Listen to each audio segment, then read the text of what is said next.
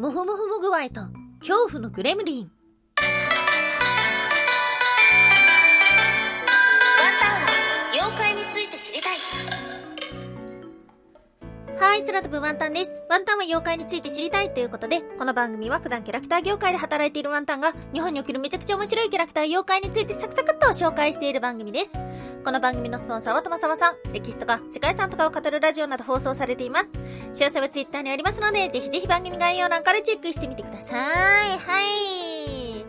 おなじみのヘッドホンの調子が悪いのコーナー。うーん、いい加減に買い替えた方がいいのかなちょ、もうちょっといかついヘッドホンが欲しいなヘッドホン欲しいですね。あの、機材はね、全然こだわってないんですよ。まあ、よく言うミキサーとかもね、今のところ使う気もないし、マイクもボーンっていう風にその辺に いつも雑に管理してしまってるんですけど、あの、ヘッドホンはね、ちょっとごついのが欲しいです。ヘッドホン募集中。はい。ということで、毎週日曜日はワンタンの気になる妖怪の話をしておりますが、先週ご覧になりましたか？先週じゃないか今週ご覧になりましたか？グレムリン。金曜ロードショーでありました、グレムリン。見たことないんだよね。見たことないんですよ。実はね、見たことないんですよ。どうですか？面白いんですか？なんかさ、な、な、なんだろう。雰囲気が不気味すぎて、友達とかと見たら楽しいんだと思うの。キャとかってポップコーン食べながらさ、お家で、友達がいない。一人で見る気になれない。ってところですね。まあ、ちょっと仕事の関係で見る、あ、見ないとなって思ってた時もあったんですが、うーん、その担当から外れてからは見てないっていうのが 現状です。なんてやつだ。はい。ではあるんですけども、このね、グレムリンっていうもの自体には興味があるんですよ。映画ではなくて、グレムリンという妖怪は一体どのようなものなのかご存知でしょうか？もしかしたらグレムリンの作品を知ってる方からすると、あ、そういう誕生なんだっていう発見もあるかもしれません。そして映画見たことない方は、うーんと思って聞いていただけたらと思っております。はい。ということで今日は3つに分けてお話をしていきましょう。まず1つ目、妖精グレムリンとはそして二つ目、新人妖精グレムリンの正体とは最後三つ目、モグワイは中国語？はい、ということで、まず一つ目、妖精グレムリンとは、1900年、初期に軍人たちの噂から生まれたと言われています。イギリスの妖精、機械のいたずらをする。ノーム。ノームっていうのは大地を司る妖精ですね。そしてゴブリン。これは、えー、まあ、洞窟に住んで幼い子を食べるとかね、人間にいたずらをするっていう、その妖精たちの親戚なんていうふうにも言われていました。その姿は様々言われていて、例えば、頭部に角が生えた、背の高さ15センチほどの小人、黒い革の靴を履いているということで、まあ、小人の姿をしている。または、まあ、人間そっくりの姿で30センチほど。しわくちゃの赤い上着と緑色の半ズボン姿。うーん、まあ、30センチなので、これも小人の一つなのかな。または、うさぎと犬の根血という、まあ、動物のような姿。えー、他にもですね、人間らしい姿でやはり伝わってるようですね。赤い上着、緑のズボン、頭から角を生やし、革の飛行ジャケットとブーツ、そして水かきのある足にヒレのついてるもの。っていうですね、まあ、なかなか不気味な姿ではある。うではあるんですが、まあ、このうさぎと犬の根血だったりとか、まあ、角が生えてるっていうのはあるんですけど、まあ、おおよそ小人のような姿ってことですね。一体どのようなものかというと、昔は人間ととても仲良くタコ揚げを手伝っていた。そして、機械の発明の手がかりを与えるようなもの、職人を手助けする、そんなものだったそうです。しかし、人間はグレムリンに感謝の気持ちを持ちませんでした。そうすることによって次第に人間を嫌っていき、悪さをする妖精になっていった。まあ、妖精というか、よ、まあ、妖精ですね、になっていったっていうようなお話がありました。まあ、いたずらっ子っていうことだ。その正体は一体どのようなものなのか、今日の二つ目、新人妖精、グレムリンの正体とは、グレムリンの正体というのは、機械による、えー、エンティティっていう、まあ、霊体ですね。うん、日本的にはつくも神に近いものなのかな？である可能性がある。機械やコンピューターが原因不明で異常な動作を起こすことというのをグレムリン効果と呼んでいたそうです。うん。まあ、怪奇現象だ。はい。グレムリンというのは科学や力学、また技術や気象学などにも詳しいと言われています。もともとは高い山の上に暮らしていましたが、人類が、えー、航空飛行するようになって、その飛行機に興味を持ち、えー、人間と、えー、仲良くなっていったなんていうようなことを言われていました。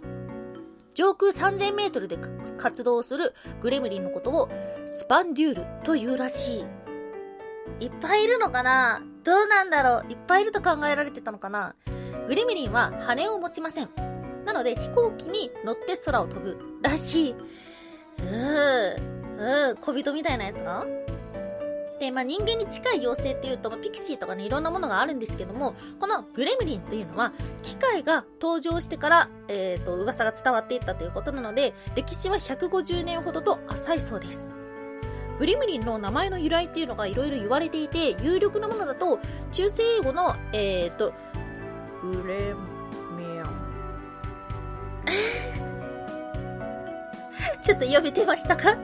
え意味は悩ませるという意味の言葉が使われていただったりとか、あとは、えっ、ー、と、グリム神話のグリムっていうのが、えっ、ー、と、陰湿なっていうような意味があるんですけども、それとビールを飲み干すというフレムリン。この2つの言葉がつながって、グレムリン、グレムリン、グレムリンになったというようなお話があります。また、水木しげる先生は、アングロサクソン語の嘆き悲しむというグレンデルからなまっていったのではないかというようなお話がありました。うん。なんかおしゃれな名前だな。まあでも全体的に言うと、その機械の不調の怪しい現象をグレムリンと指していたっていうことから、まあこういった語源が多いみたいですね。はい。そんなグレムリンというと、やはり映画を思い出す方が多いのではないでしょうか。はい、今日の最後3つ目。モグワイは中国語？はい。グレムリンというと映画グレムリン。で、そこに登場するモグワイですね。うん。で、モグワイの飼育ルールご存知でしょうか？いやー、映画を見てない終わったんですが、えー、調べたので、いや、これは一応もともと知ってたんですけども、飼育には3つのルールがあります。ルール1、光を当ててはいけない。これは長時間光が当たると、体が溶けて死んでしまうから。そしてルール2、水に濡らしてはいけない。激しい痙攣をして、背中から新しいモグワイが生まれていく。はい。そして最後、ルール3。真夜中を過ぎたら、決して食べ物を与えてはいけない。最も重要なルール。はいということでモグワイに食べ物を与えるとグレムリンになってしまう。っていうお話なんでしょ？モグワイはなんか可愛いでしょ？ワッフルワッフルっていう風にしてるけどででご飯食べたらグレムリンっていう超怖いやつになっちゃってはちめちゃ大パニックみたいなそんな話ですか？ちょっとわかはい映画ではそんなモグワイにはギズモという名前が付けられているんですけども、このギズモというのは小さな機械という意味です。まあ、これが、え主人公のお父さんがなんか発明家なんでしょ？ほ、本当に知らない人の喋り方だよね。まあまあまあまあまあまあ、そうそう、発明家だから、えーと、うん、ギズモって名前になったんじゃないのって思うかもしれないんですけども、実はグレムリンの歴史そのものに機械に関係しているっていうのがあるから、そうなったのかもしれない。え今の話がもし映画の作中で描かれてたらですね、非常に恥ずかしい。誰でも知ってることを言ってることになるんですが。えー、でも見たいなちょっと、今度、この年末に友達と見ます。グレムリン。じゃ、一人で見るのは寂しいじゃん。それかなんか配信でみんなで見ますか？ちょっとそれもなかなか難しいと思うので。いや、でも見たい作品の一つです。グレムリン。えー、ここが面白い。今から見るんだったらここを見なさい。そういうのがあったらぜひ教えてください。